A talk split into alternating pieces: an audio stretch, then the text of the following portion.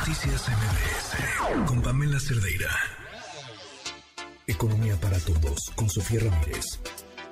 Sofía, ¿cómo estás? Muy buenas noches. Buenas noches, Pam. Muy interesante la entrevista que acabas de hacerle a Paola. La verdad es que sin duda es momento de empezar a pedir política con enfoque de género sin importar si es un hombre o una mujer quien nos gobierne. Sí, yo, a ver, y, me, y me parece muy atinado porque además piden cosas súper puntuales y a quien quiera que quiera ser nuestro presidente o presidenta, pero también a quien hoy esté en una posición de poder, pues sí, escuchar a la gente es lo menos que puedes hacer, ¿no? Eh, pero vamos a hablar del retiro. Vamos a hablar del retiro, Pam, y todo el mundo me dice, pero ¿por qué eso no es noticia? Mira, depende, es noticia en Francia, sin duda, porque a Macron se le está armando la grande por querer aumentar o por estar aumentando la edad de retiro de 62 a 64 años en un movimiento que algunos califican como abrupto. Yo creo que es eh, una discusión pública que se tiene que dar, sobre todo eh, pues en entornos que tienen tanta reticencia como es Francia, en términos de cómo se concibe la solidaridad y demás. Pero en el caso mexicano, fíjate que esta discusión la hemos venido dando desde los años 90. No estoy con ello diciendo que ya estamos del otro lado y que los franceses tendrían que aprender de nosotros. Creo que hay mucho que aprender de ambos lados. Pero en México, eh, con la reforma que hubo primero en el 97 y luego en el 2000, pues prácticamente pasamos de pensiones de beneficio eh, determinado, vaya, de, beneficio definido a contribución definida. ¿Qué quiere decir? Que antes el Estado era el que nos daba un tamaño de una pensión hasta donde alcanzara, y ahora, más bien, nosotros, cada una de las trabajadoras, trabajadores, aportamos. Y el estudio que presentamos el día de hoy con el auspicio de Vanguard, fíjate que encontramos varias cosas. Primero que nada, que en México, en el transcurso de la pandemia, sí hubo una merma en el ahorro en general, en el ahorro activo, digamos, en la cantidad de pesos y centavos que destinamos al ahorro, pero sobre todo eh, a destacar que eso ocurrió en el ahorro informal. Ahorita les cuento qué es informal y qué es formal en términos de ahorro. Pero en el ahorro formal, muy vinculado al sistema financiero, a cuentas de ahorro formal y demás, no pasó eso. Fíjate que ahí siguió aumentando, sin importar que entre el 18 y el 21 pues, nos cruzó una pandemia. Yo creo que la, la primera de las lecciones es el ahorro formal sí es un mecanismo que al estar vinculado al empleo formal permite que siga aumentando la tasa de ahorro sin importar, digamos, un poco las circunstancias. Número dos, encontramos algo bien interesante. Cuando revisamos de quienes tienen un instrumento para ahorrar, cualquiera, aunque no ahorren activamente, la mitad de la población de 18 años o más, digamos 5 de cada 10 personas, cuenta con un instrumento de ahorro formal. Ese instrumento de ahorro formal es el que te digo que se incrementó el uso de ese instrumento entre el 18 y el 21, 2018 y 2021. Pero cuando vemos ahorro para el retiro, esta proporción es de 4 de cada 10, es decir, de 5 de cada 10 que tienen algún tipo de ahorro formal, 4 de cada 10 tienen una cuenta de ahorro para el retiro o Afore. Esto es consistente con el mercado laboral, que lo hemos platicado, donde 4 de cada 10 personas tienen un empleo formal.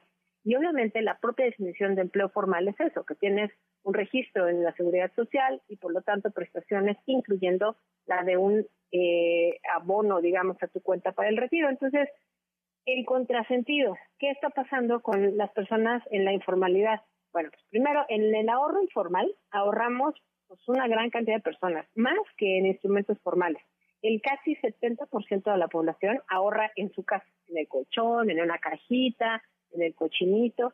Pero luego cuando vas viendo qué otros ahorros informales tenemos, por ejemplo, tres de cada diez ahorran en una tanda, dos de cada diez eh, en una caja de ahorro, eh, uno de cada diez presta dinero, y bueno, pues obviamente ahí tienes muchos riesgos. Primero, que se te vaya a perder, te vaya a robar. Y segundo, pues en la medida en la que sube la inflación, vas perdiendo poder adquisitivo de ese dinero. Entonces tu dinero vale menos, puede comprar menos cosas. De ahí la importancia de meterlo en esquemas formales. Por ejemplo, la mitad de la población, te decía yo, tiene una cuenta de ahorro y el 8% tiene una cuenta de pensión. ¿Qué quiere decir si te acabo de decir que cuatro de cada diez, cómo es posible que ahora menos de uno de cada diez tiene una cuenta de pensión? Bueno, la diferencia es que tienen una cuenta pero no la usan para ahorrar, ¿no? Entonces ahí es el primer, el, el, como el tercero de los hallazgos que te voy contando. Otro hallazgo adicional, Pam, es que el ahorro de corto plazo pues obviamente va para cosas más inmediatas, ¿no? O sea, comida, imprevistos, salud, educación, pero somos las mujeres quienes más dedicamos nuestro ahorro para estas necesidades de corto plazo y los hombres las dedican más a inmuebles, terrenos, vehículos, animales, negocios. y también una mayor proporción a vejez o retiro, sobre todo en el ahorro informal. En el ahorro formal, sin embargo, el eh, ahorro para la vejez o retiro es mayor para las mujeres que para los hombres. Una vez más, cuando comparamos eh, las mujeres que trabajan en un empleo formal, pues somos las mujeres quienes, en un empleo o el que sea, somos las mujeres quienes más ahorramos como proporción del ingreso. Porque siempre pensamos que el ahorrador típico en México pues es un hombre. Ciertamente si consideramos a toda la población es un hombre, pero si consideramos solo a la población que trabaja, ahorramos más las mujeres que los hombres. Entonces, ahí empieza a haber ya un montón de diferencias que se van borrando y de ideas preconcebidas que pues, nos pueden ayudar a hacer políticas públicas diferenciadas. Finalmente, ya después de este diagnóstico me paso a las soluciones o las propuestas de solución que planteamos, Sam, pero un último hallazgo que me parece súper importante es que hay una propensión a ahorrar muy importante entre grupos que no te los imaginarías. Por ejemplo, las personas en el primer decil de, de ingreso, digamos el 10% más pobre de la población, tiene una propensión a ahorrar del 20%, es el 20% de la población en el primer decil ahorra, pero sobre todo esa propensión no disminuyó en la pandemia. Realmente sí tenemos una cultura del ahorro, una cultura de la, vacunación, tal cual. El problema es que no hay vacunas o el problema es que no hay ingresos suficientes. Pero sí tenemos esa cultura del ahorro. Y lo mismo ocurre con los jóvenes.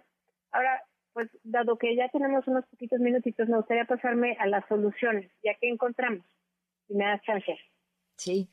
Mira, creo que la primera de las de las eh, propuestas es hay que tratar el, empleo informal como un esquema que necesita incrementar su ahorro voluntario porque la única otra fuente de pensión para el retiro va a ser la pensión universal que te da el gobierno. Una pensión que pues, obviamente ahorita es de 4.800 pesos al bimestre, digamos, o sea, eh, 2.400 pesos al mes. Próximamente será de 6.000 pesos pero pues al final del día vivir con tres mil pesos pues es nada más como un poquito de ayuda, no quiere decir a poder ni siquiera comprar una canasta básica alimentaria o no alimentaria con eso. O sea, una canasta básica alimentaria y no alimentaria hoy día te cuesta cuatro mil doscientos cincuenta pesos, entonces pues, por lo menos necesitas poder comprar suficiente comida para ti. Entonces, de ahí la importancia que en el empleo informal haya un incremento en el ahorro voluntario. Y después de hacer un análisis de ver quién en el empleo informal podría estar ahorrando y cuánto, nos dimos cuenta que hay una gran cantidad de personas, por lo menos 10 millones de personas en la informalidad laboral, que estarían en posición de ahorrar más o de empezar a ahorrar. Y por lo tanto, estaríamos hablando que estarían en posibilidad de incrementar 6% de su ingreso laboral actual a, eh, digamos, estas cuentas de ahorro que podrían abrir pues, en CETES o en cualquier otro mecanismo.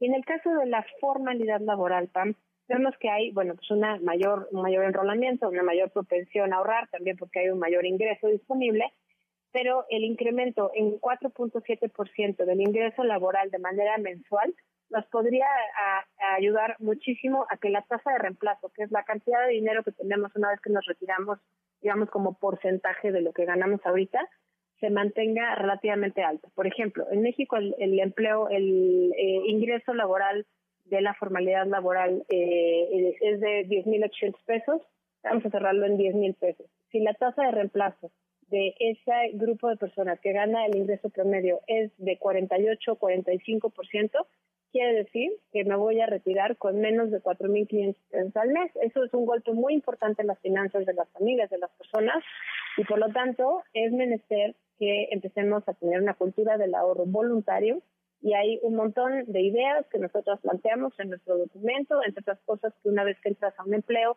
pues te descuenten un pedacito y de esa manera se vaya generando un ahorro automatizado. Puede ser utilizando la aplicación de Afore para que te descuente de manera quincenal o mensual pues, una cantidad. Puede ser también desarrollando eh, aplicaciones que digan, por ejemplo, cada vez que vas a comprar un café o una cerveza pan, te quiten como el 5% del valor de eso. Cada vez que vas a usar un cajero, te quiten el 1% de eh, la comisión que estás pagando al banco.